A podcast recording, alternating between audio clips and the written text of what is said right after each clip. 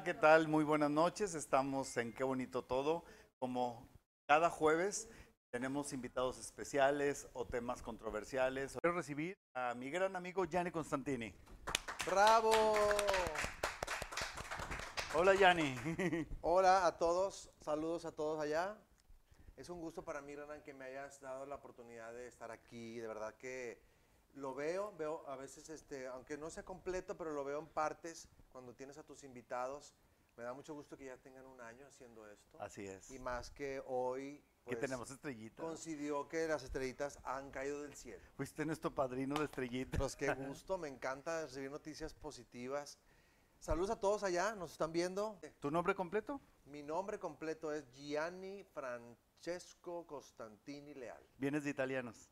Mi padre italiano, nacido en la isla de Burano, Venecia. Y pues nada, después se vino a, a- acá a México. ¿De qué edad se vino? Yo creo que él tendría unos veintitantos. Ah, bien chavo. Lo manda a una fábrica de cristal junto con un, este, un cuñado de él. Porque él, él hacía el cristal soplado Ajá. y trabajaba en la isla de Murano, que está enfrente de la isla de Burano. Entonces, este, El cristal de Murano. para ir a innovar, para venir a México a innovar el cristal, es cuando hacían estas artes, hacían ar- arte con el cristal, ¿no? De Y- colores y todo. ¿Y cómo conoció a tu mamá, la señora Alicia, que nos está viendo? Mamacita, saludos a mamacita. Lo que pasa es que mamacita, muy lista. se sentaba en una, ya es que las casas del centro son grandes ventanales y se sentaba a leer libros porque mi papá se asistía cerquita de ahí. Entonces pasaba papacito y mamacita 5 por 8, 8 por 3. Le echaba el ojo. Exacto. Y ahí lo veía que pasaba. Pero tu, tu mamá también guapísima. Muy guapa, alta ella, ojo verde. Sí, la conozco, perfecto. Entonces, este, ca- cabello negro, negro, negro. Ahora es güera, güera, güera. Pero desde ese entonces lo tenía negro. Entonces, muy blanca, mamacita. Y bueno, pues yo creo que hicieron clic.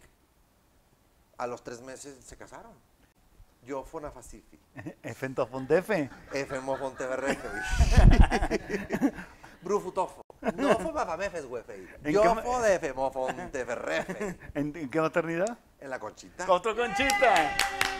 ¿Cómo- ¿Cómo fue tu niñez? Yo te puedo decir que yo fui un niño que siempre creaba mis historias en mi mente, pero como mis juegos eran a lo mejor para los demás aburridos, pues jugaba solo. Pero sí tenía uno que otro amiguito. ¿Pero qué jugabas que lo consideraban Pues mira, aburrido? Yo jugaba al circo. Este, hacía mis, yo creo que todos los que nos Siempre fuiste chaucero. Siempre. O sea, si lavaban las sábanas de la casa y las colgaban en el tendedero, era el telón. Para tirar un telón. Exacto. Entonces, Y, o sea, yo- ¿empezaste a hacer cosas artísticas en la escuela? claro, desde niño, desde el kinder. ¿Cómo que hacías? Por ejemplo, el otro día estaba con mi mamá platicando y le decía, hay una foto, mamá, cuando yo hice, digamos, mi primera obra de teatro que recuerde, habrá sido en el kinder, era un conejito y había como una, un bosque. Y en el auditorio de la escuela, que tú lo conoces, pero la parte de, de adentro, porque tiene dos foros, el Mm. exterior y el interior. En el interior está la foto, pero no sé dónde carajos quedó la foto. Entonces ahí es, digamos, mi primer encuentro ¿Era, con el público. era un cuento? Era un cuento, a lo mejor un festival de Día de las Madres, una cosa así. Entonces, lo primero que hiciste formal fue Mamá Calabaza. Ujú. Mamá Calabaza. Que estábamos. Estaba, estabas tú, eras el, el caracol, estaba Tete de la Garza, que era Mamá Calabaza, estaba em, Félix Rivera, que era el, El niño, un el Quique. Galo era la niña, este, Maribel Garza era un cuervo, Félix Palomo era el otro, eh, Sergio Sergio, Gallegos, Gallegos, era el Nenebuche. Nenebuche, y yo era el espantapájaros. Creo que ahí ya era el elenco, ¿no? Sí, eras pajillas. Y Mayela Rodríguez, saluditos. Este, Era la coreógrafa. ella fue la que nos... Ella trabajaba en el Hotel Holiday Norte. Entonces hubo el enlace ahí con Adán y nos prestaban, o a un acuerdo hubo con Íbamos ellos, los domingos. Y entonces nos prestaban el salón del, del hotel y hacíamos matiné ahí este, para los huéspedes y los invitados, ¿no? Pero yo creo que después de Mamá Calabaza, ¿No fue la que hici- hicieron en la UR? Que hiciste tú y Hugo Santos como internado de señorita. internado para señoritas, puede ser. O sea, sí hay una historia ahí como de cosas, porque después hacíamos mucho teatro en Plaza Fátima, cuando estaba la sala Daniel Zambrano, que ahora ya es otra. Ahí hiciste algo con Pichardo. Claro, hicimos muchas cosas. Hicimos Miguel, eh, Miguel Hernández desamordazado y, y una cosa así que el maestro, lo, el maestro Luis Luis Lauro. Lauro, Garzaduque dirigió. Este, Mira, ahí están las fotografías. hicimos, ahí están, por ejemplo, mis padres, ahí estoy yo y mi primo Junior. Son poquitas fotos de cuando niño, porque esas no las tengo yo. ¿Qué recuerdas de la experiencia en Genesio? brutal. Es una gran escuela para todos. Creo que ha marcado mi vida en esa etapa, Genesio. Es como que dar el, el paso. Sí, porque siento que es como, como una maestría en esa etapa. Y luego llegan otras y luego viene otra etapa. Entonces, Genesio, para todos los que formamos parte de ese proyecto, porque éramos como 60, 65 llegamos a ser. corrígeme si no, éramos como Y 65. un leopardo.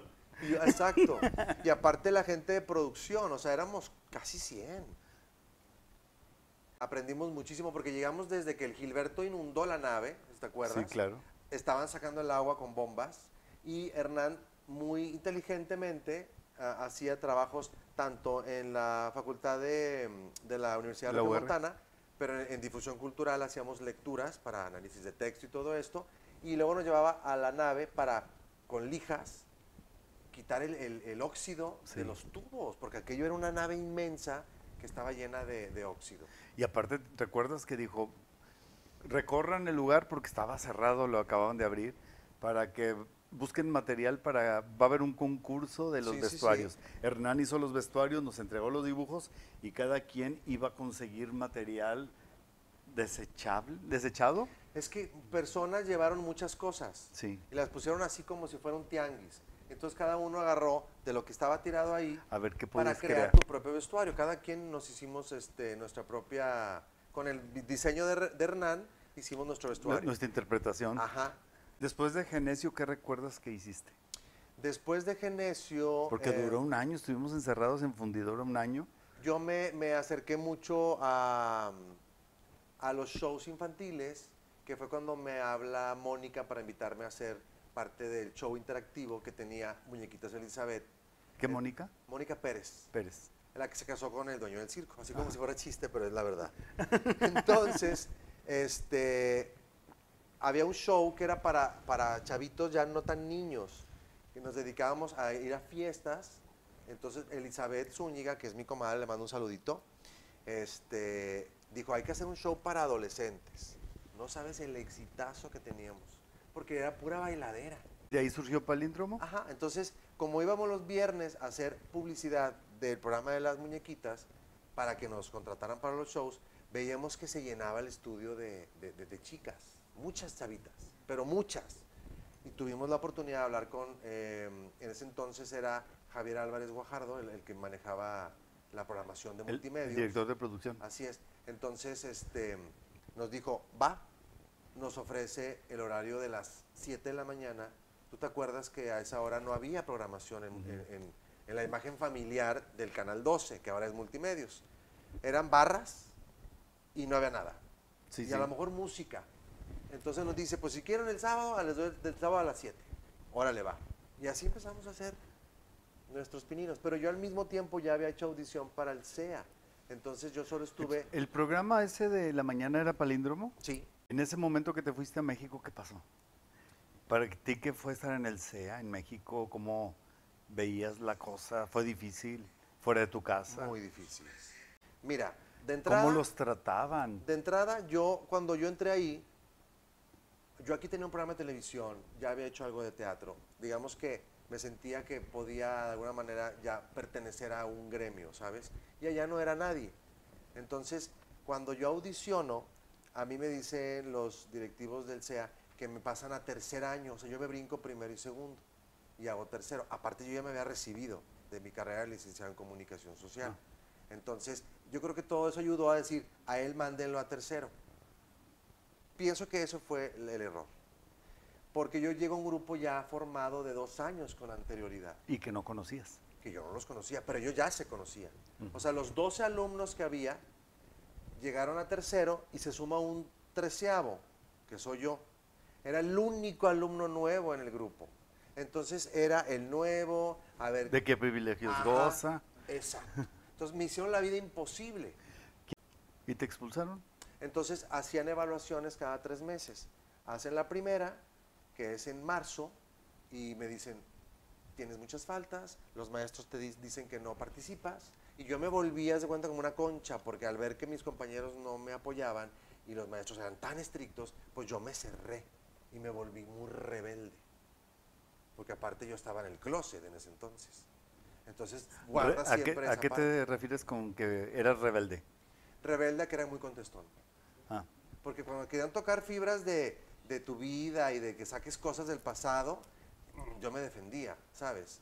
Porque cuando tú estás en el closet, tienes esta manera de protegerte y estar a la defensiva.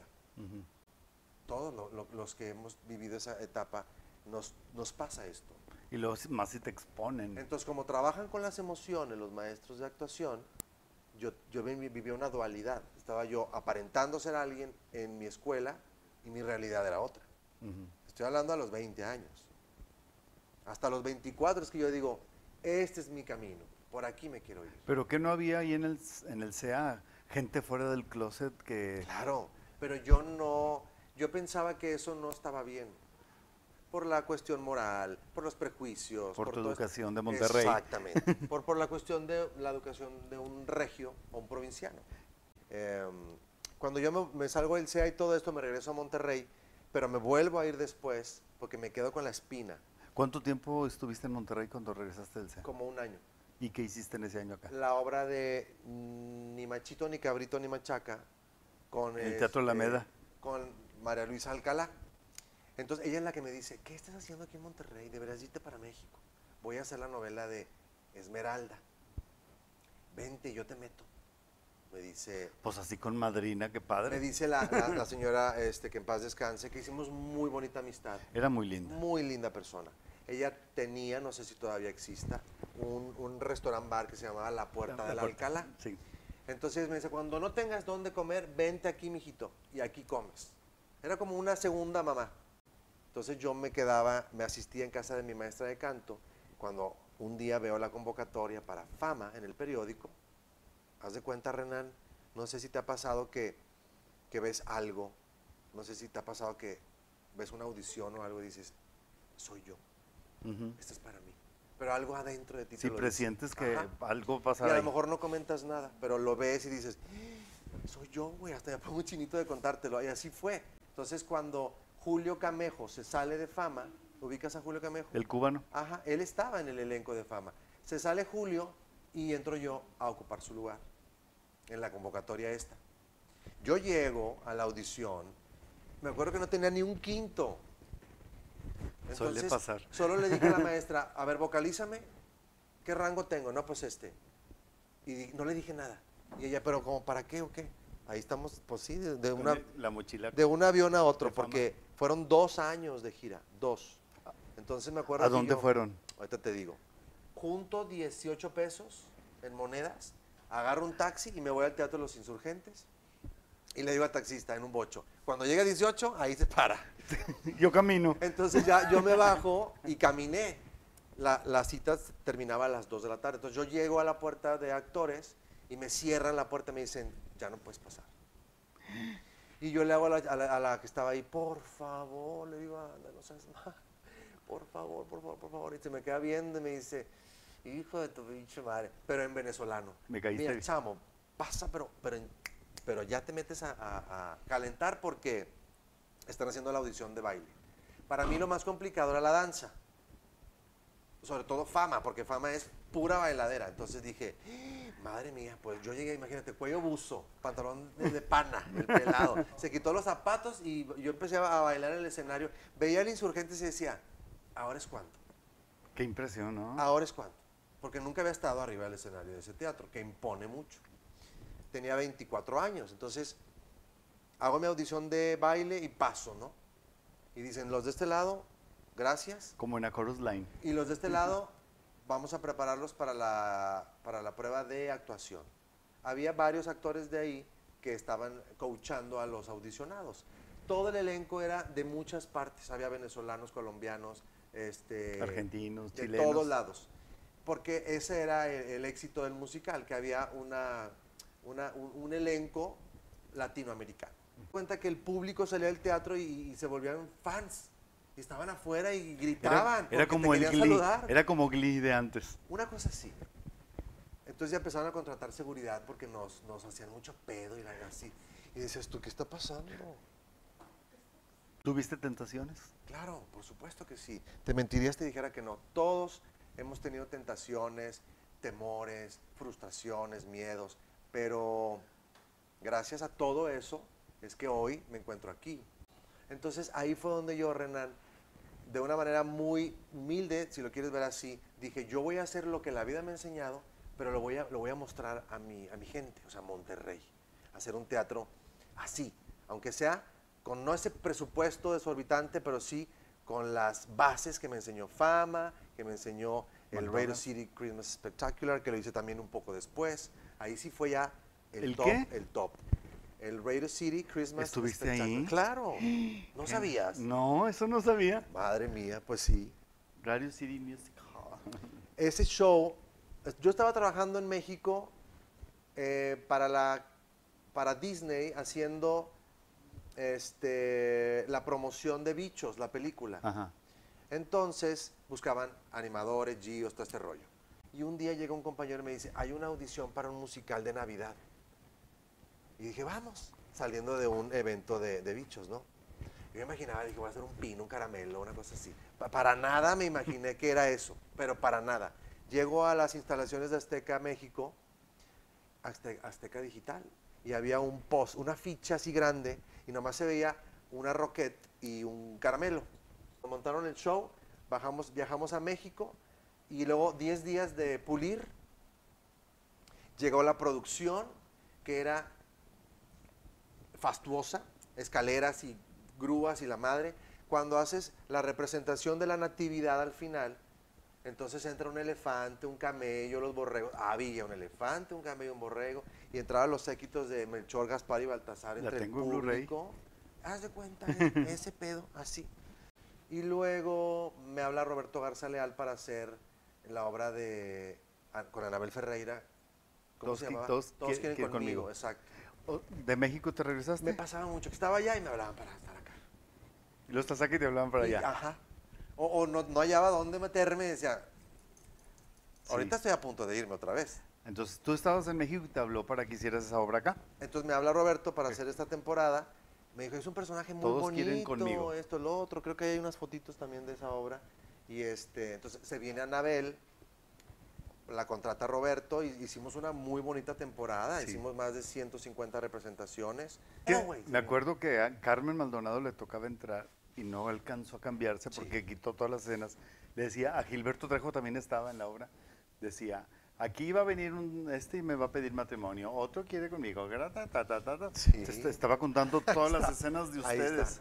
Sí, está. Aquí está, parece un señor. Entonces este jovencito se va a quedar sentadito aquí en la silla. Entonces se brincaba cuatro o cinco hojas y pues... Y tenía que entrar Carmen. Entonces Carmen ya tenía los tiempos medidos. Dijo, pues salgo a mi camerino, me cambio, bla, bla, bla, y luego ya regreso. Y de pronto a la vez con- corriendo, así con la falda de fuera y metiéndose la falda entre el pasillo para entrar. Y este, pues a sacar adelante la chamba y a ver así como, ¿qué pasó? Ella era su mamá. Era la mamá de. Me de- acuerdo que de- le reclamó. "Mm, es la última vez que me haces eso. Ah, bueno, eh, después Yolanda Garza me habla para hacer un tenorio con Lucila Mariscal y Benny Barra Papá. Y luego mete a todo un elenco así de gente de tele, locutores de radio, gente de multimedios. Y monta este tenorio en el Montoya. Pero al mismo tiempo monta un infantil que se llamaba El mundo de Humberto el Elefante. Pero esa obra la hice dos veces. Ahí es, ese es el segundo montaje. Yo sé de actores o de gente que se dedica a esto y les llegan protagónicos antes de tiempo. Entonces pasa que la persona se queda como sacada de onda No porque su- no, lo no- no- supo no le tocaba, sí. Exacto. Y yo fui bendecido porque llegó en un momento perfecto. Entonces lo disfruté como no tienes una idea. Aparte yo estaba terminando una relación sentimental y utilicé como terapia el musical de Que Plantón para sanar.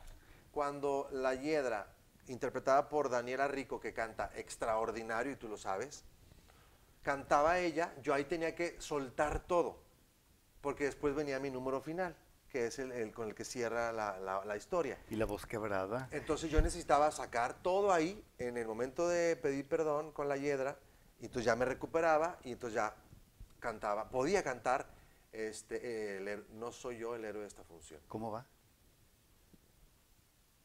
No es juego ni ficción, no soy yo el héroe de esta función.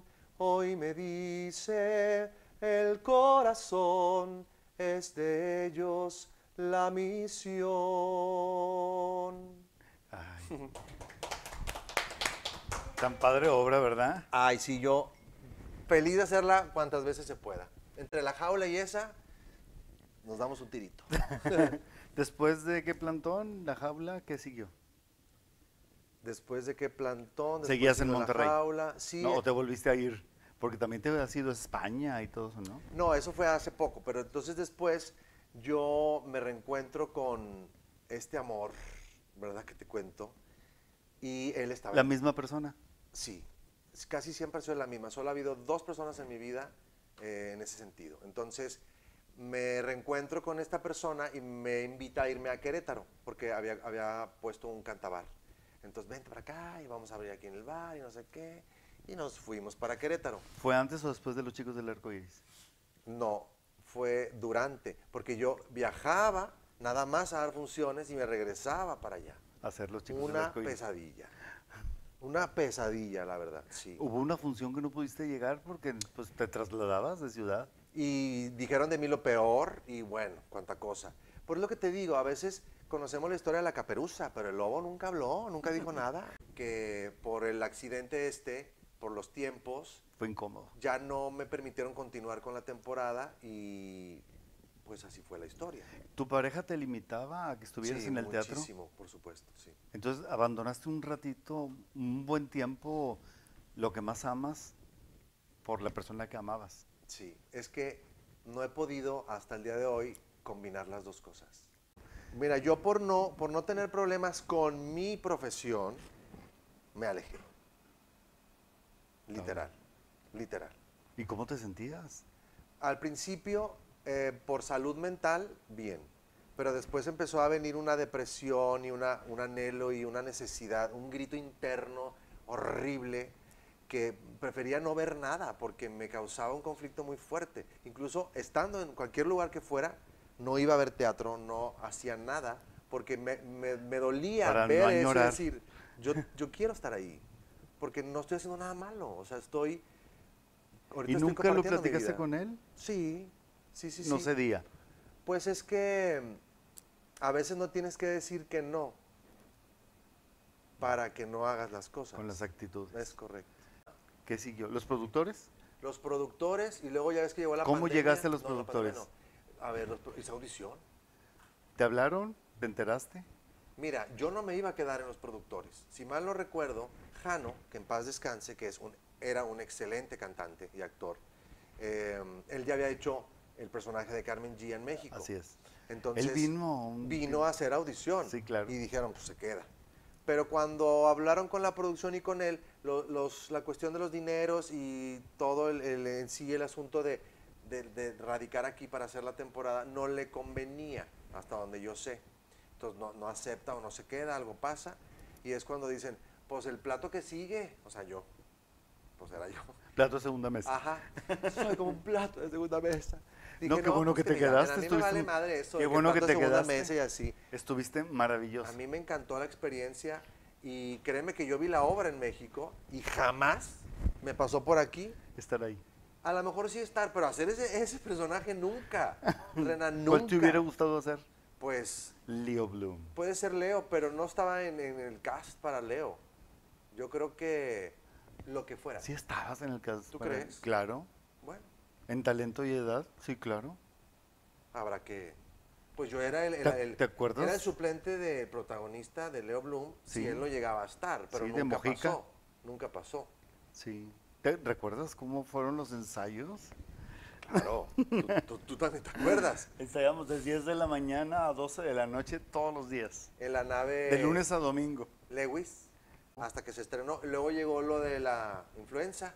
Y ¿Te acuerdas? Apenas empezaba a inflarse el público, así como que a ir cada vez más. Influenza, se ¡Pum! terminó. Sí, hombre, qué Qué mala onda. tristeza.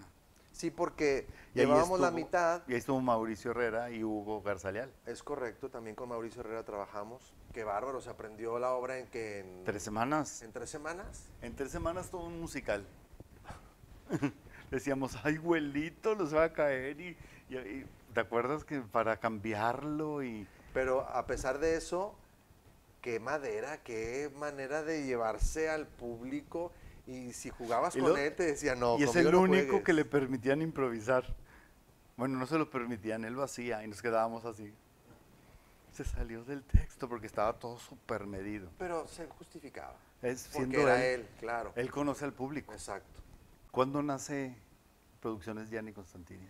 Bueno, mira, yo em, después de que Plantón es cuando yo decido abrir la escuela Tercera Llamada. Porque yo cuando me vine de México, Manuel Martín, que lo he mencionado varias veces, este, un día en mi departamento, Se acaba de casar. sí, ya sé, este, platicando me dice, hay que hacer algo. Hicimos un curso de verano allá en la capital. Entonces, tuvimos tanto éxito que arrancó tercera llamada ya como escuela. Entonces, como él tenía mucho contacto con pues muchísimos productores en ese entonces, pues podíamos conseguir las pistas, los libretos, etcétera, que era bien complicado en esa época. Estoy hablando de del 2000 al 2010, que es el tiempo en el que yo me, me aboco a la docencia en ese sentido, con la comedia musical. Entonces, em, se monta Vaselina, yo le ayudo a Manuel en el Teatro Libanés, y luego venía Violinista en el Tejado. Le digo, ¿sabes qué? Me tengo que ir a Monterrey, no me acuerdo por qué me regresé para acá. Y le digo, ¿qué te parece si abrimos la unidad Monterrey Tercera Llamada? Y así empezó. Entonces había una escuela allá y había una escuela acá, Con el mismo nombre. con el mismo nombre. Él me mandaba el material de México, los CDs y los libretos. De Julisa, bla, bla, bla, de Señor Fábregas, etc. Entonces empiezo a montar musicales que yo traía el material de allá. Pero yo necesitaba arrancar con uno que fue mi himno, Fama. Arranco con eso, después me voy con ta, ta, ta, ta, ta, ta. Montó Chicago, eh, Moulin Rouge, Que Plantón, hice una gala de musicales, monté el show de las Rockets también, de Navidad. Violinista. Ese no lo monté, No. pero me gusta. Y luego, no, Cambias la vida de una persona. Qué, qué maravilloso que te topes a este ser que le cambiaste la vida. Y así como ese, infinidad. Entonces el maestro Rogelio, no me preguntes qué día, en qué momento, porque no me acuerdo, no lo sé. Este, se estrena, termina y recibo una llamada de él. Y me dice, te quiero hablar para decirte que vi una función o un ensayo, no sé, y me gustaría que no quedara así, porque está muy digno el montaje. Entonces yo les ofrezco la publicidad en prensa y checa la agenda del teatro a ver si pueden presentarse otro fin de semana. Entonces para los alumnos fue un mega regalo porque pues terminas el ciclo y ya te vas a tu casa, se acabó el diploma. Nos y piden temporada. Entonces, oye, pues que otra semana más. Para mí fue un, un- un regalo muy lindo y de parte de quien venía, porque pues es, siempre fue una persona amante de, de las artes y hizo muchísimo por, por el teatro, muchísimo. y apoyaba mucho. Y lo apoyaba enormemente. Entonces, ese tipo de pérdidas sí afectan enormemente porque pues estamos carentes de eso. Y Después de tu escuela que duró tanto, dijiste extraño el teatro. Sí. Están en los escenarios. ¿Qué siguió? Pues, um, ay, güey. Renan, es que me, me trajiste muchas cosas a la mente, pero así exactamente que me acuerde de qué proyecto, pues yo creo que fue Los Caballeros las prefieren locas. Es la última obra que yo hice. ¡Wow! O sea, ponerme el traje del príncipe Felipe en La Bella Durmiente en Plaza Fátima, que Silvia Hecho Nevares. Pichardo, todos estos compañeros maravillosos, este, hacíamos estas funciones y decía yo, es que este vestuario me lo hizo la maestra Minerva Mena, o sea, era wow, la capa y unos trajes muy bien hechos, o sea, parecía que lo había comprado en una tienda porque tenía forro y el dobladillo y la costura, el sobrehilado, maravilloso. Solamente dos veces en mi vida, en todo lo que llevo en este mundo del espectáculo, me he topado con artistas que se dedican a la confección y son la maestra Minerva y este chico que se llama em, Eloy. No recuerdo ahorita el apellido. El que me estabas contando el otro día. ¿Verdad? ¿Cuál fue tu primer, primer producción? ya como Entonces, Constantini. entonces haz de cuenta que yo creo que La Bella y la Bestia ya empezaba a ser una coproducción con Gianni, porque no salían los gastos con, con la cuestión escuela. Entonces dije, voy a meterle un poco más, pero la, la dejamos más redondita, ¿no? Entonces ahí ya había una coproducción, ¿sabes? Después viene Bella Durmiente. Pero yo quiero hacer una Bella Durmiente real, no un cuento, donde los personajes fueran de edad a proporción a los de la historia. No poner niños pintados con No, canas. señor. Yo quería ver un, un rey Humberto gordito, así, ¿sabes? Entonces Mario. Andresito estaba Ah, sí. pintadito, Andrés Dávila, que en paz descanse. Eh, estaba como el rey Estéfano Gilberto Trejo. Gilberto Trejo y también lo hizo el señor Cine, ¿cómo se llama? Este, ay, se me fue el nombre ahorita, que hablaba de cine en multimedios y en Televisa. Andrés Bermea. Andrés Bermea, perdóname. Andrés Bermea. Entonces, Andrés Bermea lo estrenó, después lo hizo Gilberto. Imagínate una Yaya Mier como el hada Flora, una Gloria Madla como el hada Flora Fauna y Primavera. Primavera, ¿no? Y luego Edith Murrieta era maléfica.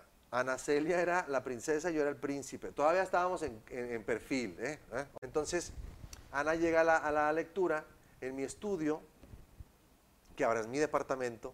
Imagínate, donde di clases casi 10 años acabé viviendo. ¿Cómo son las cosas, no? Y llega Ana muy linda, nos sentamos, está todo el elenco, presentamos a las personas y Anita dice, bueno, ¿cómo quieres que lea? Me dice Ana. No, ¿cómo que? Es, ¿Cómo quieres que lea? ¿Como Ana Celia o como princesita Ana Celia? Y le dije, pues si quieres lee como Ana Celia y luego como la princesita, ¿no? Dice, bueno, está bien. Entonces agarra el texto y dice, y bien, queridas tías, ¿qué es lo que ustedes están tramando? Total, ya lee. y luego, bueno, ahora como Ana Celia. Y bien, queridas tías, ¿qué es lo que ustedes están tramando? Y dije yo, pues está complicado. Se me hace que como princesita Ana Celia. Y se quedó así. Ah, bueno. Y dije, ay, no voy a, no, así no batallo. Para ella era, era un mundo nuevo porque pues ella a lo mejor había hecho un cuento, una obra por ahí, pero decía, es que esto es una cosa ya con actores conocidos. Y está haciendo un personaje que nunca había hecho en una compañía a la cual no pertenecí. Y, y luego de ahí nos fuimos con Pinocho. Ahí me cierran el teatro. es cuando cerraron el Ajá, Montoya. entonces Alvarito y yo hacíamos infantil y creo que él monta El Mago de Oz. Porque yo dije, bueno, ahora sigue Marina, Marina la de tiempo mágico, Sí. para irme así por partes, ¿no? Y Con en las eso, estrellas infantiles. claro, y en eso me cierran el Teatro Montoya. Entonces yo ya estaba montando Pinocho Con Kevin. con, ahí está, con este Said Ventura, Kevin, Kevin Contreras, Kevin Show, El Jor- era el grillo. Jorge Rodríguez Tueme.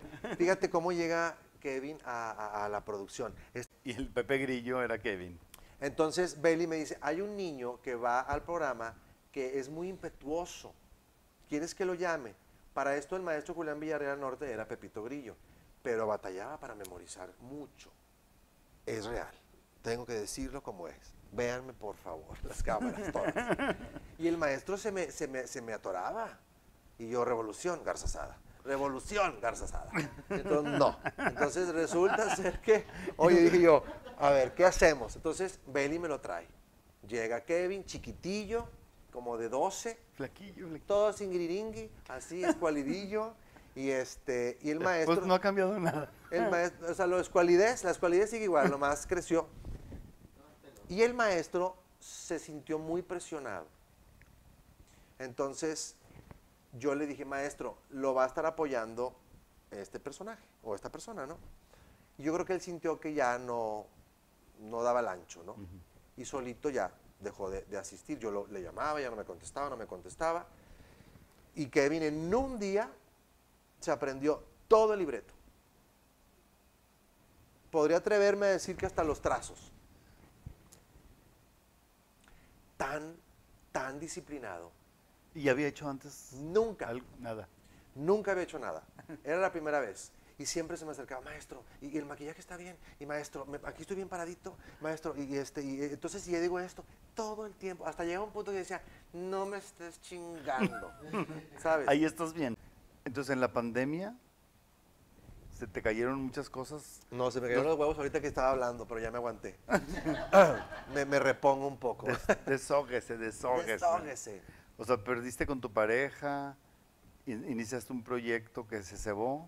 ¿Puedes decirlo o no lo quieres decir? ¿Qué proyecto? El- el- el de ah, sí, claro, sí, sí, es que este, me quedé en que yo decido terminar mi relación, me vengo para, para Monterrey, llego en noviembre del 19, casi para el 20, y decido, cuando entro al estudio donde di clases, que se volvió una guardería después, porque abajo hay una escuela, Sí. que es la de mi madre. Entonces, bueno, viene la pandemia y íbamos a montar Tío Hazme Rico.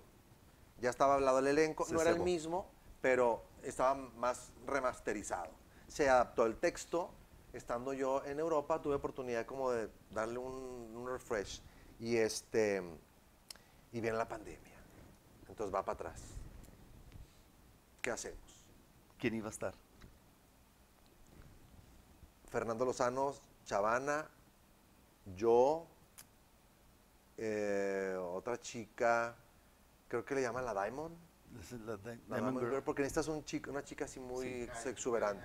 Karina, la Diamond. Sí. Por ahí va caso. Rodríguez. Y otra chica que da el clima en, en Televisa. Fíjate Para que ganar. hasta el momento pe- tengo que ser muy honesto con esto y muy puntual, porque eh, conforme iba la situación mm, co- convirtiéndose más crítica, yo empecé a buscar oportunidades y hubo personas que no me brindaron su apoyo